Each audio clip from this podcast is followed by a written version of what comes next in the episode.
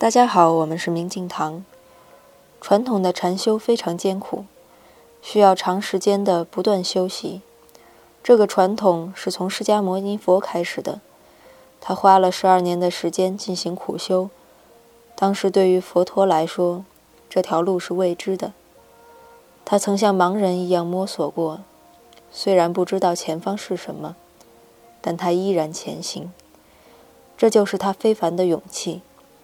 十二年来不曾放弃，尝遍了那个时代的各种方法，从一个老师。到另一个老师，最后每个老师都跟他说：“我只能教你这些了，你已经超越我了。”他只好告别所有的老师，抛弃所有的哲学和瑜伽，独自踏上了艰苦漫长的探索之旅。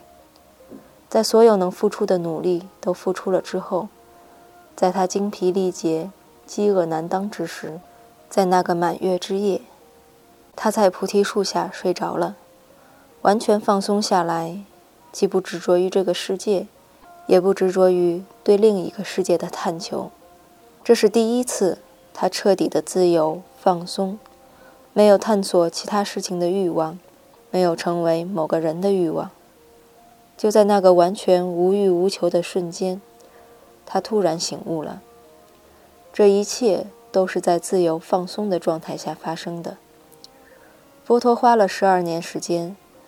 但你不必花那么久，你可以直接从自由放松的状态开始，放松并且进入你自己，现在就做，当下就做，这样禅就融入了你的生活，以游戏的心情来享受这件事情，因为佛陀以及其他许多觉悟者已经探索过了，对你来说。